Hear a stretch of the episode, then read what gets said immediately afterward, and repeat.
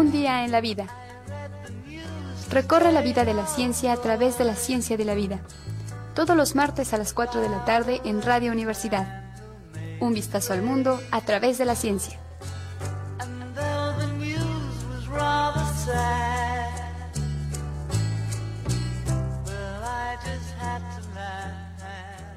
Buenas tardes a todos. Hoy es 11 de enero del 2022. Estamos prácticamente iniciando las labores de la universidad. Aún los jóvenes no han entrado a las clases y las personas de la, de la primera, del primer semestre pues están llevando algunos cursos, algunos cursos introductorios, recorridos en la universidad, en fin, estamos apenas arrancando las actividades administrativas y por supuesto eh, la investigación, pues esa no paró, no para, a veces ni siquiera en vacaciones los investigadores siguen trabajando, los técnicos académicos, porque hay algunas investigaciones que no pueden parar. Así es esto.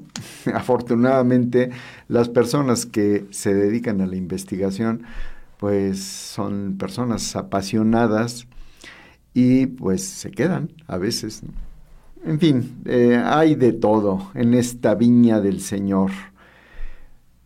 192-1293 es el teléfono de la cabina de Radio Universidad. Si se quieren comunicar aquí directamente, por favor háganlo, escriban algunas preguntas, comentarios o lo que ustedes quieran eh, participar para que esto realmente sea un programa de comunicación. Eh, teléfono celular 442-322-1077 correo electrónico cienciaradiouacu.gmail.com. Estamos también en Spotify. Eh, ustedes pueden entrar y poner un día en la vida. A lo mejor eh, se repite ese nombre para otras cosas, pero ustedes pueden identificar relativamente fácil un día en la vida de Radio Universidad entran a Spotify y pueden bajar o u oír básicamente los programas que tenemos. Si ustedes quisieran un programa en particular, por favor escríbanme y eh, pues hago lo posible para poder compactar y enviarles el, el programa porque yo asumo que no se pueden bajar en Spotify, pero pues, de cualquier forma se puede resolver. Yo soy Marco Sánchez, les doy la bienvenida a este programa de comunicación de la ciencia que produce la licenciatura en biología de la Facultad de Ciencias Naturales. Pues voy a considerar que básicamente este es el primer programa del 2022. Muy bien, voy a responder primero unas preguntas. Eh, las hizo un radio escucha. Déjenme ver primero. Ok. Eh, eh, es un radio escucha que primero le agradezco los comentarios que hace sobre el programa. Es Guillermo Rueda y al final mm, me hace tres preguntas básicas. Bueno, yo voy a tratar de contestar con el conocimiento que tengo y aparte también pues me sumergí de manera superficial hacia el mundo de las vacunas, la ventilación en los cines y el dióxido de cloro. Son tres temas que me pregunta Guillermo Rueda eh, a través del correo electrónico. Él me escribió hace, hace algunas semanas, así es que primero una disculpa por no responderle rápidamente, pero bueno, tenemos este tiempo para poder discutir. Primero, eh, sobre la efectividad de las vacunas. Eh, la pregunta específica es, bueno, mm, ¿cómo cuánto dura el efecto de las vacunas? Algunos dicen que tres eh, meses, otros dicen que seis meses, otros que dicen un poquito más. Bueno, la respuesta es que no se sabe del todo. Mm, sí, mm, desgraciadamente este tipo de cosas son así. ¿Por qué? Porque el conocimiento se va construyendo y lo que conocemos de las vacunas se va construyendo conforme van obteniéndose los datos. Es más, en algunos casos, algunas personas vacunadas no sabrían si son efectivas o no porque no han tenido ningún ligero síntoma o no se han enfermado, no han estado de frente con el virus. Así es que sería un poquito difícil saber si es efectivo o no. Voy a abrir un paréntesis. En parte, al principio, cuando se decía que iban a haber vacunas para em, contrarrestar el VIH, eh, se tenía esa dificultad grandísima, ¿no? Imagínense, se inyecta la vacuna en personas que tienen alto riesgo y ni modo que esas personas vayan rápidamente a tratar de contagiarse para ver si funciona la vacuna o no por supuesto que eso sería absurdo. Así es que se compara una población que ya fue vacunada con la que no fue vacunada. Pero esperar que esos datos em, confirmen que una vacuna es eficaz o no y cuánto tiempo es eficaz, ven ustedes que es complejo cierro el paréntesis, regreso a este asunto y es básicamente igual, aunque no tan drástico como el VIH, pero es básicamente lo mismo. Aquí tenemos una ventaja porque se acelera la captura de datos porque tenemos una pandemia en desarrollo. ¿Eso qué quiere decir?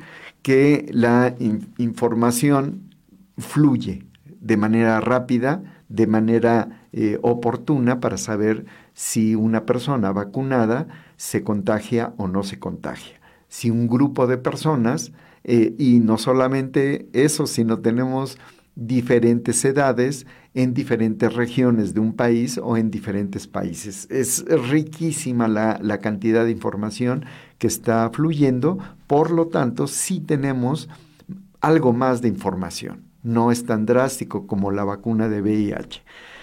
Eh, así es que la respuesta es no se sabe del todo, pero se está construyendo el conocimiento.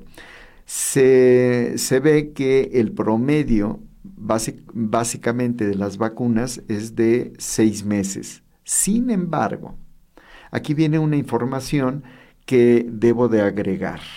Y esta información quizá no forme parte de la pregunta que me hace Guillermo, pero sí forma parte de, eh, de lo que yo les venía también a, transmitir, que tiene que ver con lo prolongado que puede ser un, un efecto contra el virus. Primero, los vacunados parece que responden mejor en términos del el control del virus, pero también de la oportunidad de, tener este efecto, efecto que lleva al virus a, tener a pacientes con problemas eh, severos que los llevan a hospitales o incluso a la muerte. La vacuna parece detener hasta cierto punto al virus. ¿Cómo se sabe eso? No quiere decir que todos los vacunados estén protegidos al 100%, no, sino que disminuye la probabilidad de que un paciente vaya a tener eh, problemas serios y se vaya al hospital y pueda morir. La vacuna parece ser efectiva. Primer punto. Segundo punto, eh, independientemente de el tiempo en el cual la vacuna puede ser efectiva, lo que sí es cierto también es que eh, el efecto de la vacuna es generar activación de linfocitos T. Recuerden ustedes que en el sistema inmunológico, nuestro sistema de defensa, existen al menos tres tipos de células. Unas células que tragan y le llamamos fagocitos y son la primera línea de defensa de este sistema inmunitario. hay otras células que producen anticuerpos y son, digamos, las asociadas con este asunto de las vacunas y lo que medimos es la cantidad de anticuerpos que todavía funcionan, que todavía están presentes en la sangre al cabo de un mes, seis meses, un año o toda la vida después de una vacuna. Pero también hay unas células llamadas linfocitos T. Los linfocitos T eh, son muy importantes cuando detectan las células infectadas y las atacan. Estas células parece que están activas y presentes más en los individuos que fueron vacunados que los que no fueron vacunados.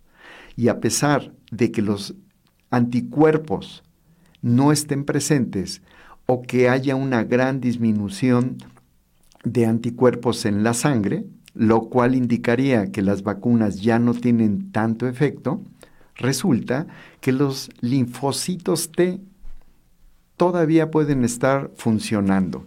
¿Y qué es lo que hacen? Atacan a las células eh, infectadas por un lado, pero también pueden atacar eh, directamente a los virus. ¿Cómo le hacen?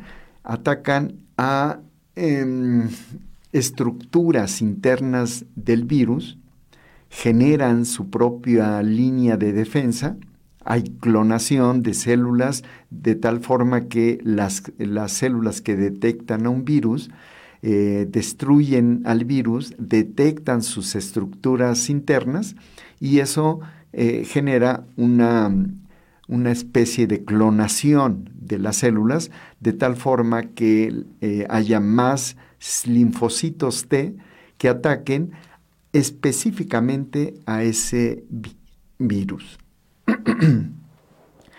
¿Qué quiere decir esto? Pues que tenemos dos formas de atacarlo. Con la vacuna se incrementa los anticuerpos y aunque estos desaparezcan o disminuyan a los seis meses, se deja el trabajo a los linfocitos T.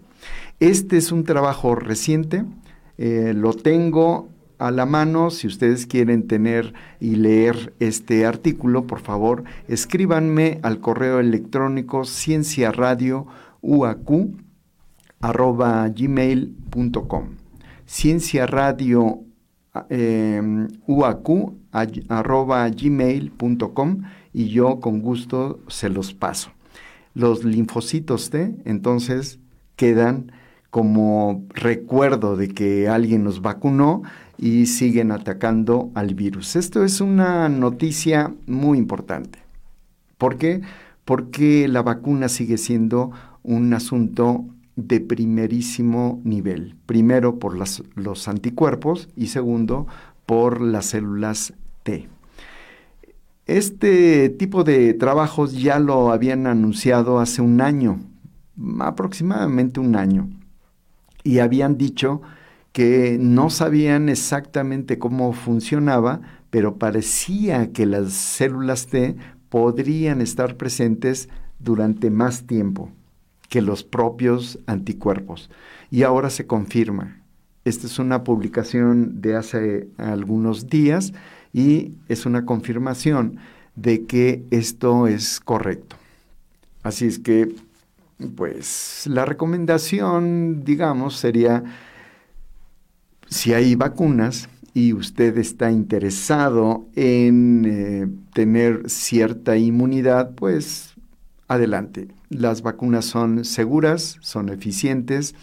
El virus que tenemos ahora le ha bajado la eficiencia, pero parece que las células T siguen luchando a favor de nosotros. Segunda pregunta. La ventilación en los cines. Es un cinéfilo, nuestro amigo Guillermo Rueda. De hecho, es un profesional del cine, él estudió cine. Así es que, pues, si se imaginan, alguien que estudió cine y que le cierren las salas de cine, pues debe de ser un sufrimiento mayor. Así es que la pregunta es, ¿la ventilación de veras podemos confiar en esta? Bueno, yo diría que sí hay un reglamento aquí en México para la ventilación y más aún que ese reglamento se modificó en el 2020.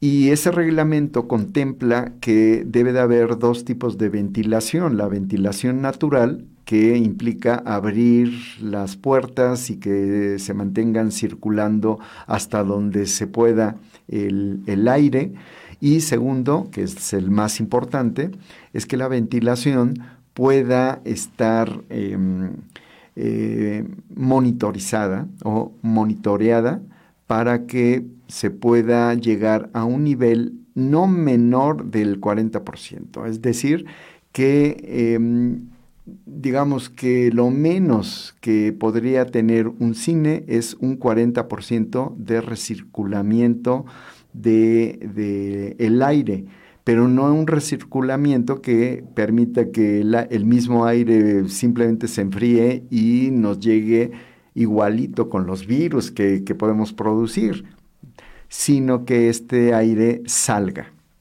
Así es que tenemos eh, ese reglamento. Ahora, ese reglamento puede o no cumplirse, pero para eso tenemos que eh, hablar con protección civil, porque ellos son los que van monitoreando aquí, al menos en Querétaro, en, otros estados o en la Ciudad de México, serán otros organismos que estén monitoreando, pero eh, aquí le corresponde a, a protección civil y lo han hecho y parece que los cines están cumpliendo con este reglamento de ventilación. Tercera pregunta, y el dióxido de cloro, este es un asunto ya antiguo, desde el 2019, empezando el 2020, pues, también se empezó con esta idea, pues yo digo, pseudocientífica que proponía que el dióxido de cloro era un medicamento milagroso. De hecho, lo siguen proponiendo los, eh, los que defienden a este medicamento, entre comillas, eh, y de hecho se llama algo así como un medicamento milagroso, o le ponen una M llamado milagroso. O sea, no esconden eh, la idea de que esto es una idea falsa, ¿no? Eh, o al menos no basada en la ciencia. Esta es una discusión que ya, ya se dio, incluso aquí en, la universidad se proponía, alguien proponía que, se usara, eh, se hizo un estudio científico, sin embargo, ese estudio ni tiene que ver con el virus, ni tiene que ver con las condiciones eh, que, se da en una infección, y tampoco tiene que ver con los humanos. Así es que, bueno, pues sí, hay el dióxido de cloro puede afectar a, los virus, pero no en las condiciones en las que se requiere o la que se implica este pseudo medicamento para, para tratar la enfermedad. Así es que pues la recomendación de mi parte es que no, no lo usen, por favor. No pasa básicamente nada con las concentraciones que, que, que hay, las concentraciones que recomiendan. Básicamente no pasa nada y de hecho no pasa nada. Es decir, puede ser que no les afecte, pero tampoco pasa nada en términos de la salud. Bueno, aquí están entonces las respuestas a Guillermo Rueda. Eh, una de las cosas que les recuerdo con estas explicaciones es el dato que yo les doy sobre los linfocitos T y les recuerdo que ese artículo eh, lo pueden solicitar eh, al correo electrónico cienciaradiouac.gmail.com. Eduardo, bueno, también le eh, comento que en Eduardo Rojas eh, también se comunicó conmigo, le agradezco eh, esta información y me solicita un artículo ah, del año pasado. Seguramente Eduardo eh, revisó eh, los archivos del Spotify y vio un, programa del año pasado y ahorita me solicita un artículo de esa época. Así es que todos los archivos del año pasado ya los guardé, los tengo en otra computadora, así es que le comento a Eduardo Rojas que llegando a mi casa voy a echarme un clavado en mis archivos y rescato el artículo que me solicita. Muy bien. Voy a pasar a... Mm, ¿Qué les parece un poquito de música? Vamos a poner a un fragmento de epitafio de los fabulosos King Crimson. ¿Qué puedo decir de ellos? Bueno, eh, quizá un grupo que no conocen los jóvenes, por supuesto, es un grupo ya viejito, pero de veras, oigan esta pieza, es una pieza fabulosa. Epitafio, un cachito nada más.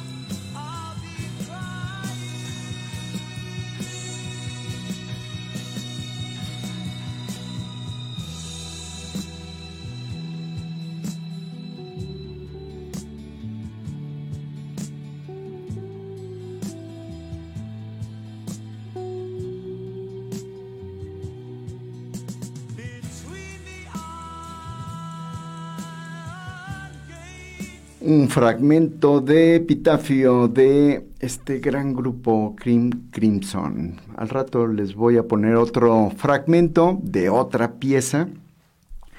Y eh, dice aquí, saludos de Raúl Montes. Mandó un video que le gustaría diera su opinión. Ya lo mandé por mail a Ciencia Radio.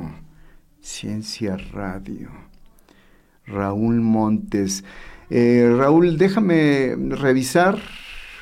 Tengo la idea de que no llegó, pero a ver, mensaje. Ah, sí. Eh, Stephanie Minchini me lo manda, sí, entonces, sí, sí. Eh, sí, es una es un video, lo tendré que revisar, pero es básicamente este asunto de ya, ya había comentado hace tiempo este, estos asuntos del el dióxido de cloro. También voy a rescatar el programa para, para que ustedes, es para que pudieran ver, eh, oír otra vez la argumentación. Creo que fueron dos programas. Eh, yo pensé que esto ya, ya había acabado, pero bueno, se puede recuperar toda la información que ustedes quieran eh, a través de videos, audios, eh, eh, escritos y demás. Y ojalá que pues em, se acabe esta, esta discusión que desde mi perspectiva es el dióxido de cloro o el manejo de la información sobre el dióxido de cloro. Eh, se agarran mucha, muchos elementos científicos como como simulando que hay gran apoyo para este, este medicamento milagroso. Y esto es lo que, lo que lo convierte en una pseudociencia.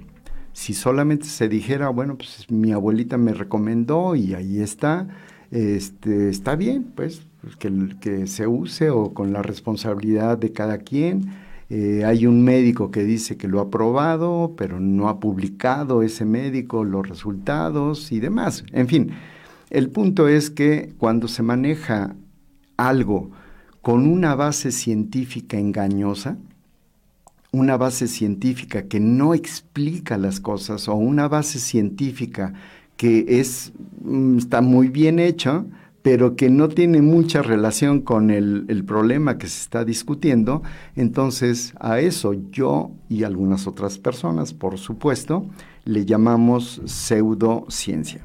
Gracias eh, Raúl Montes, voy a revisar el video y bueno, ya después comentaré.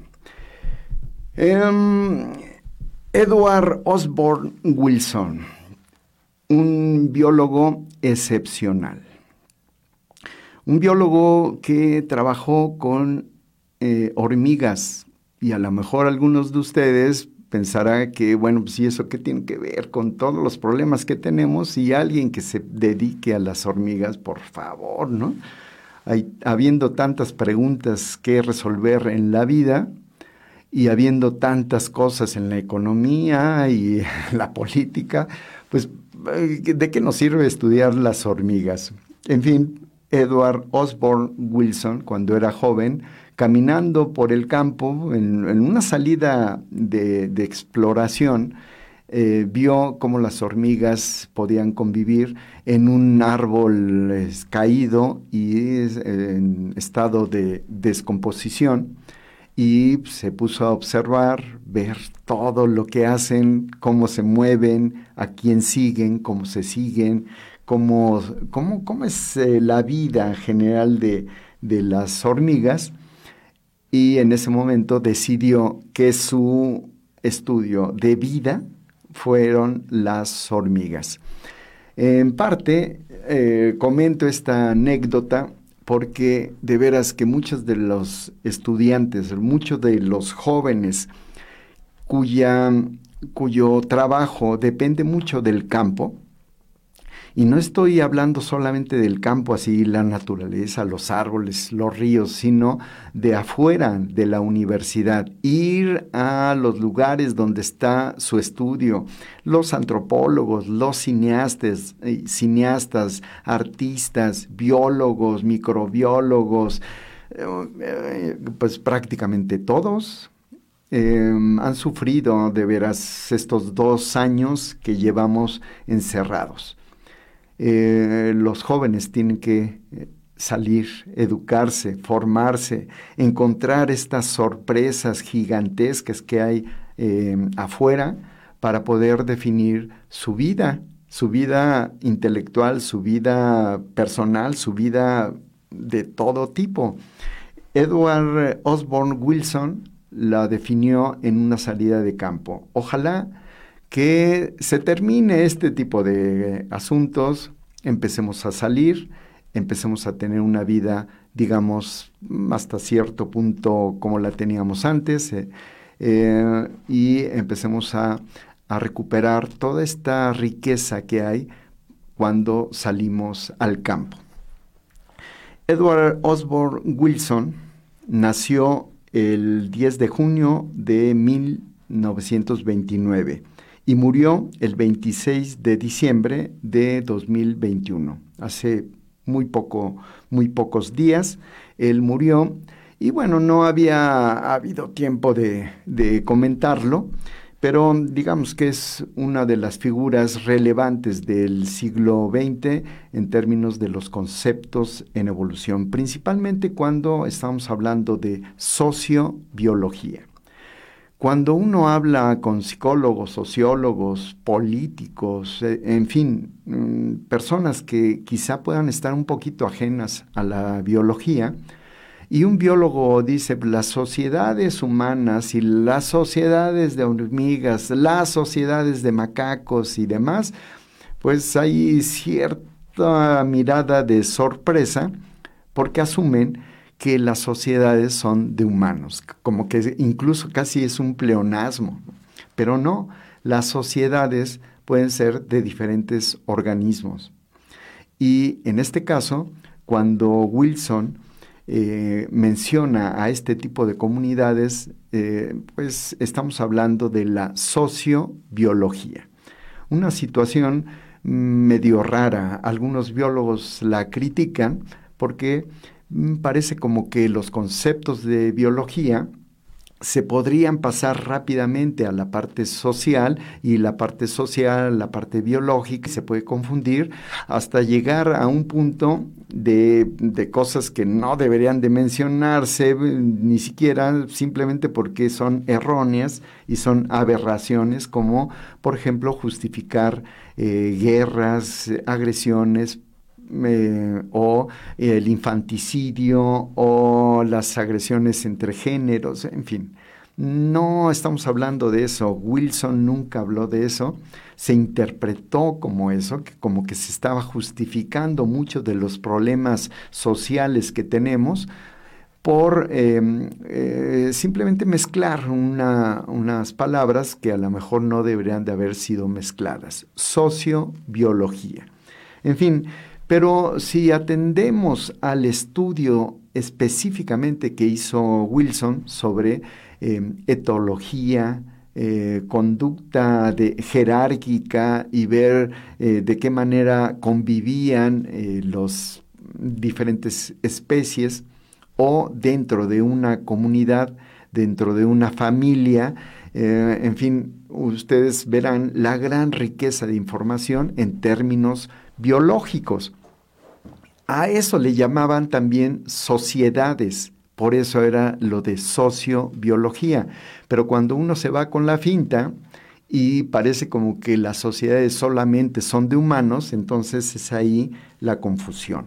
Otro de los conceptos básicos que generó Wilson fue el concepto de biodiversidad. Cuando Ahora ya es cotidiano hablar de la diversidad biológica y la conservación de la biodiversidad y o, el problema que tenemos ahora de eh, una desaparición así de manera eh, masiva eh, de la biodiversidad por muchos problemas entre ellos el desarrollo económico de manera irracional, eh, los problemas eh, de cambio climático que se derivan también de un desarrollo económico de manera irracional, los comportamientos de algunas personas, algunas eh, que tienen el poder como para modificar reglamentos, leyes, o simplemente así se comportan de manera irracional, bueno, lo que estamos viendo es una afectación directa a este este, aspecto que engloba el concepto que Wilson inventó, biodiversidad. Bueno, pues em, este, este, asunto lo voy a comentar a través del relato básico de un, de un artículo que eh, escribí hace relativamente poco, no, no ha salido publicado, se supone que va a salir publicado por, por varias instancias, el CONCITE, CONAVIO y en fin, la universidad, pero no ha salido. Es un artículo que tiene que ver con la biodiversidad con un enfoque de complejidad.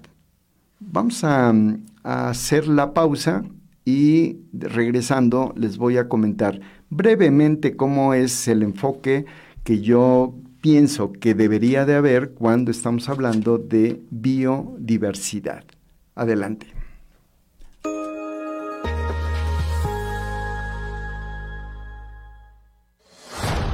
XHUAQ 89.5 FM. Radio Universidad. Transmitiendo para ti las 24 horas del día. Estudios y oficinas. Centro Universitario, Cerro de las Campanas. Planta transmisora. Campus ex aeropuerto de la Universidad Autónoma de Querétaro. Carretera Chechimequilla sin número, Ejido Bolaños. Radio Universidad. Integrante del sistema de radio, televisión y cinematografía de la Universidad Autónoma de Querétaro. Radio Universidad 89.5 FM. La cultura universal. Radio Universidad. Bueno, pues regresamos muy rápido. Stephanie Minkini es, eh, tiene un gran corazón y me permite hablar un poquito más. Es un un espacio breve, este, este espacio de la media hora. Así es que gracias Stephanie Minchini en los controles. Y bueno, sigo agradeciéndoles a los que eh, todavía están aquí conmigo compartiendo asuntos relacionados con la ciencia. Teléfono 192-1293, aquí en la cabina, celular 442-322-1077, correo electrónico cienciaradiouacu.gmail.com.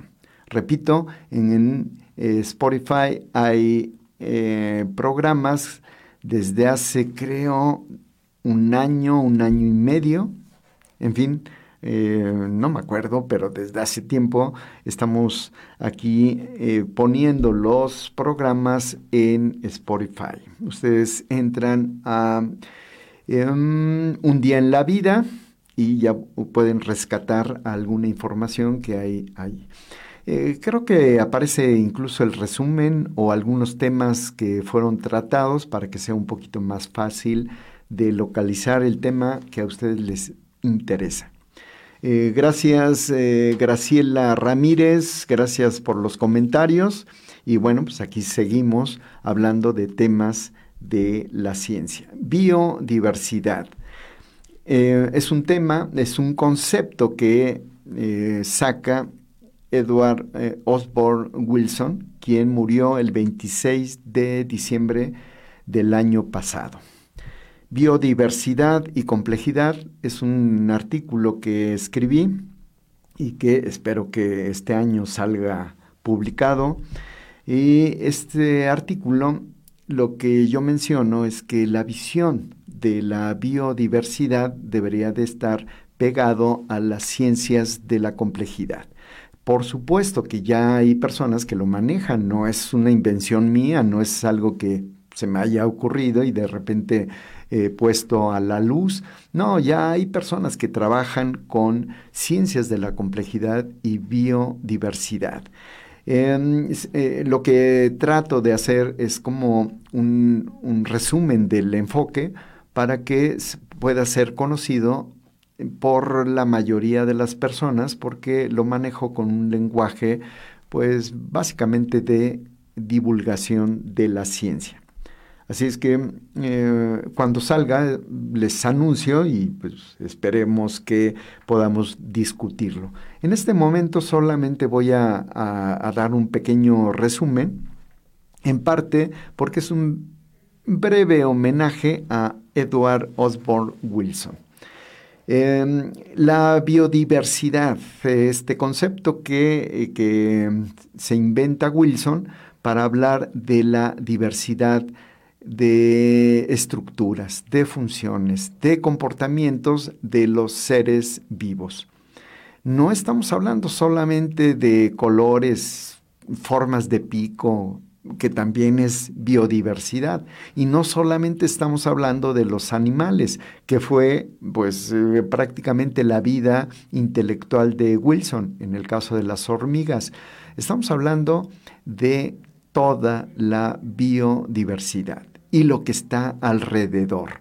Y esa es la visión que me gustaría comentarles. Lo que está alrededor de la diversidad biológica, pero también lo que está influyendo en la generación de la diversidad, eh, forma parte de una red, esa red intrincada. No es que todo contra todo se comunique, sino que hay prioridades que tenemos que estudiar, identificar. Los expertos identifican lo prioritario y van eh, haciendo una separación, van haciendo catálogos, van obteniendo datos para ver el funcionamiento de esa red que no vemos, pero está ahí, ahí como una, una especie de patrón que mueve que se modifica, que genera em, algunos aspectos sorpresivos em, y sorprendentes también. Pero esos elementos sorpresivos, que son los elementos emergentes, que siempre surgen de una interacción de este estilo, una eh, diversidad en la interacción, como si estuviéramos hablando con diferentes personas, con diferentes culturas, historias, idiomas, eh, profesiones. Imagínense la riqueza de, de cosas que podrían salir. Y si yo entro a una discusión de ese estilo, imagínense alguien que de repente hable de arte y que yo nunca hubiera contemplado un elemento artístico en el concepto de biodiversidad, ahora lo conecto y genero desde mi perspectiva una comunicación.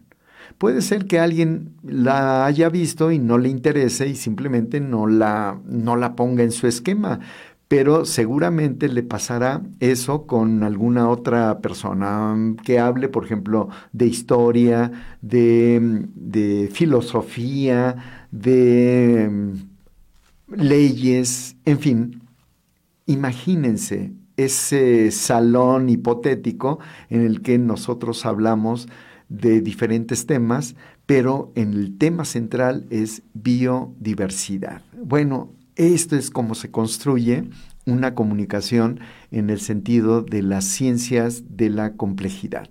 No estamos hablando, ojo, de algo que antes decíamos como holístico, como algo que pudiéramos abarcar diferentes temas. No, estamos hablando de que la comunicación como un concepto que nos refiere a que queremos hacer una comunidad, porque comunicación proviene de la palabra comunis, que implica hacer comunidad, bueno, esto es una palabra antigua, me estoy basando en esa palabra antigua para decir que este concepto eh, interesante de comunicación nos permite no ver eh, esta situación como si fuera la visión holística, es decir, ver todo, sino ver eso, pero interrelacionado, con interacciones con la verdadera comunidad,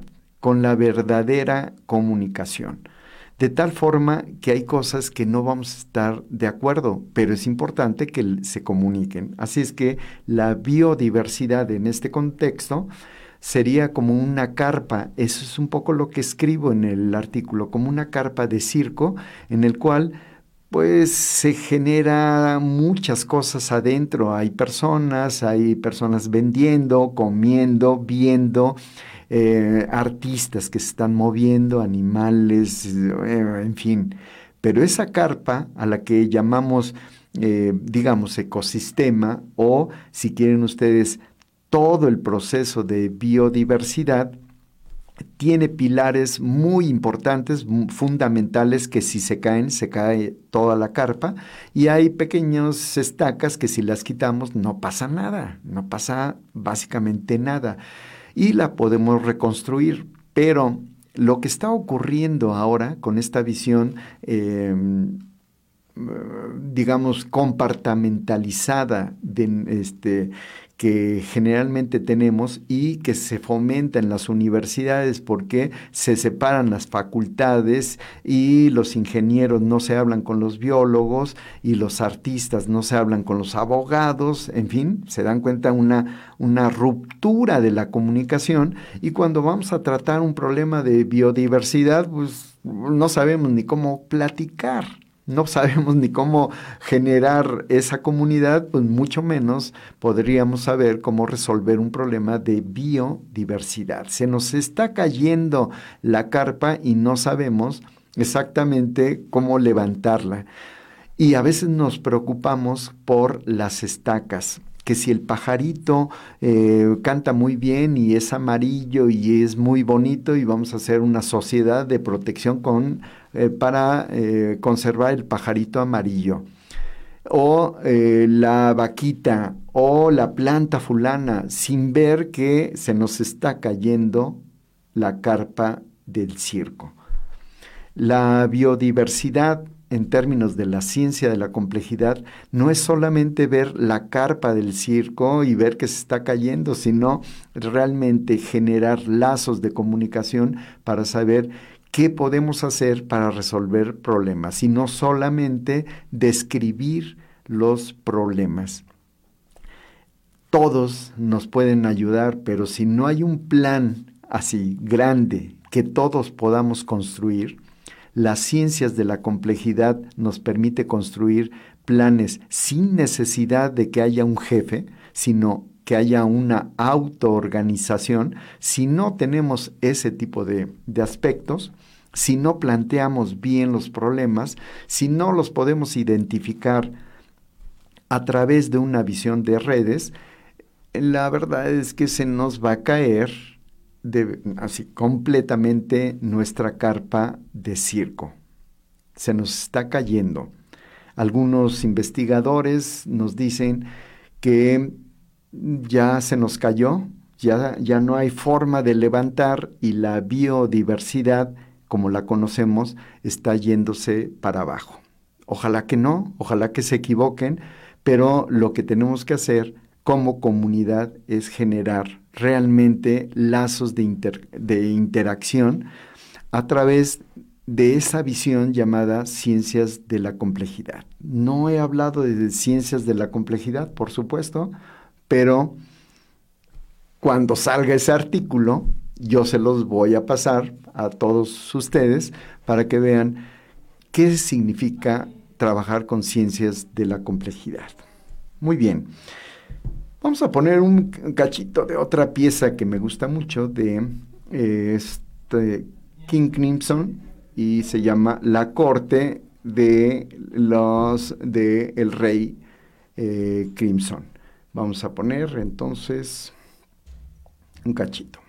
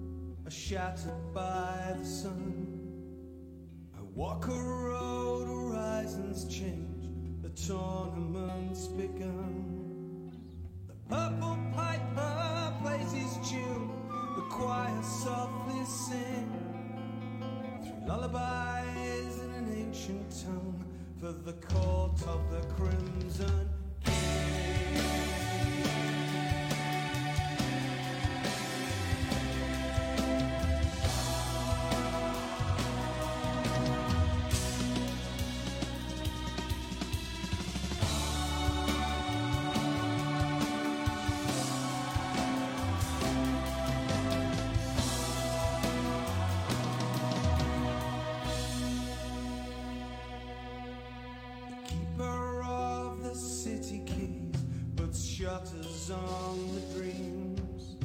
I wait outside the pilgrim store with insufficient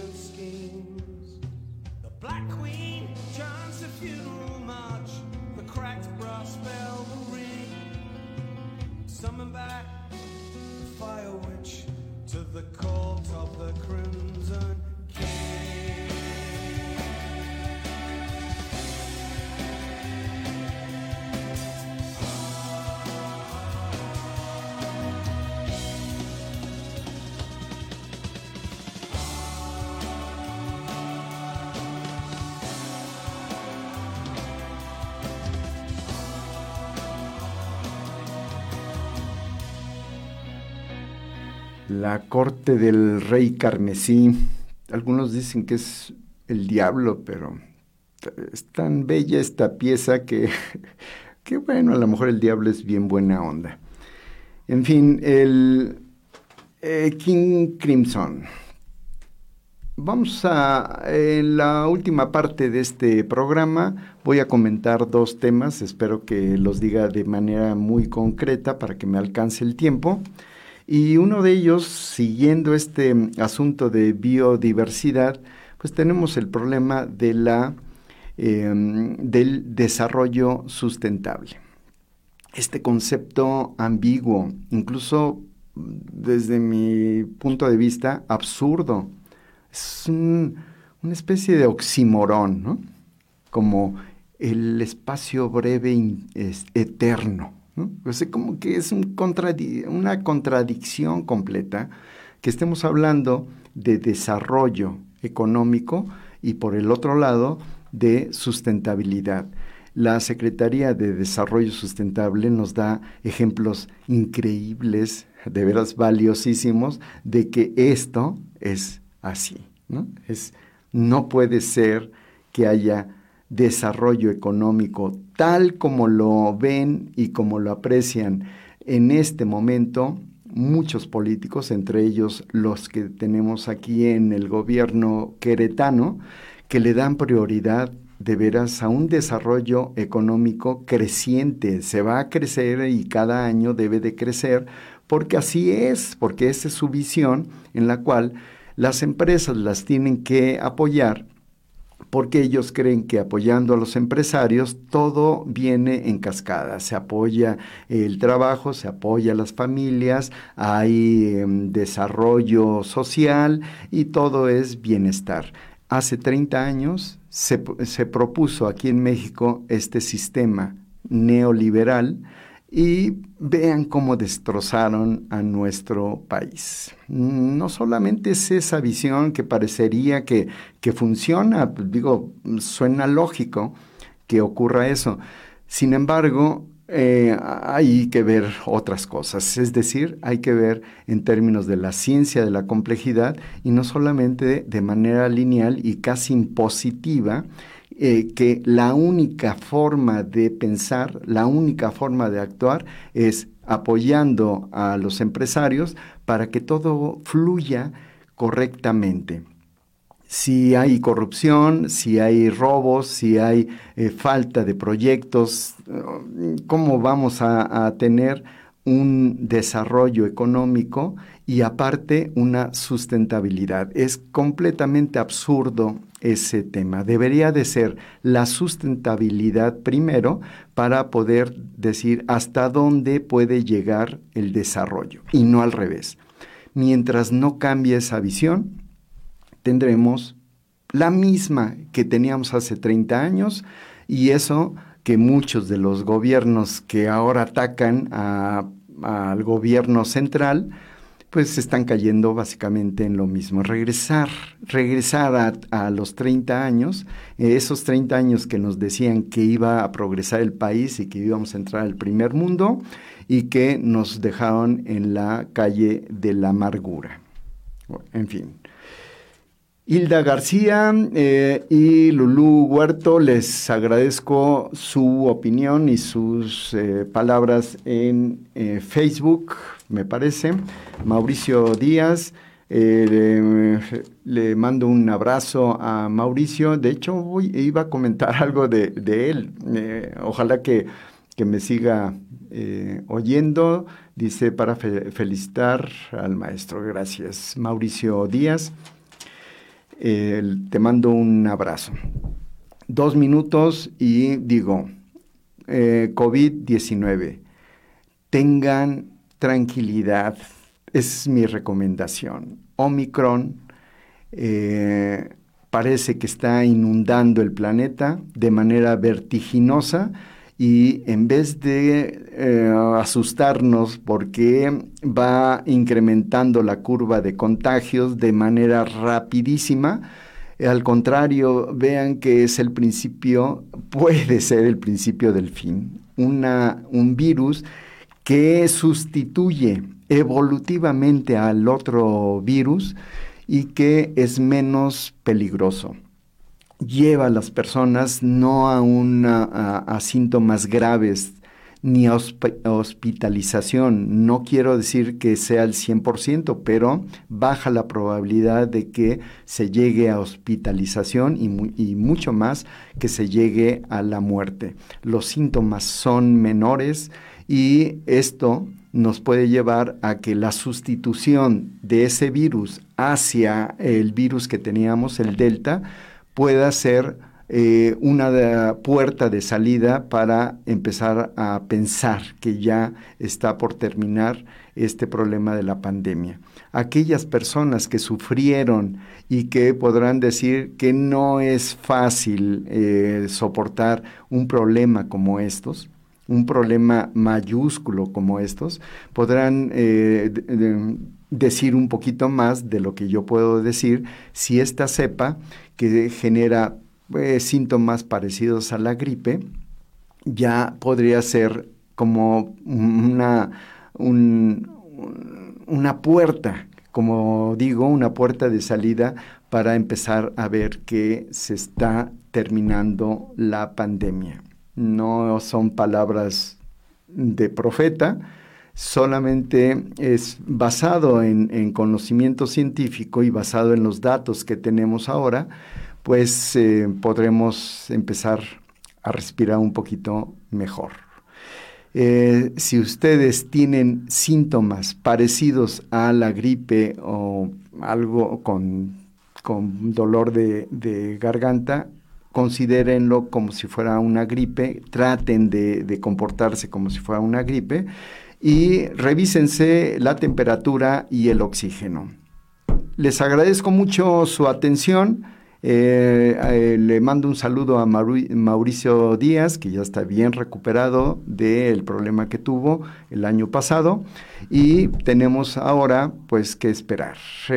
la próxima semana nos vemos y ojalá que todo siga funcionando como hasta ahora.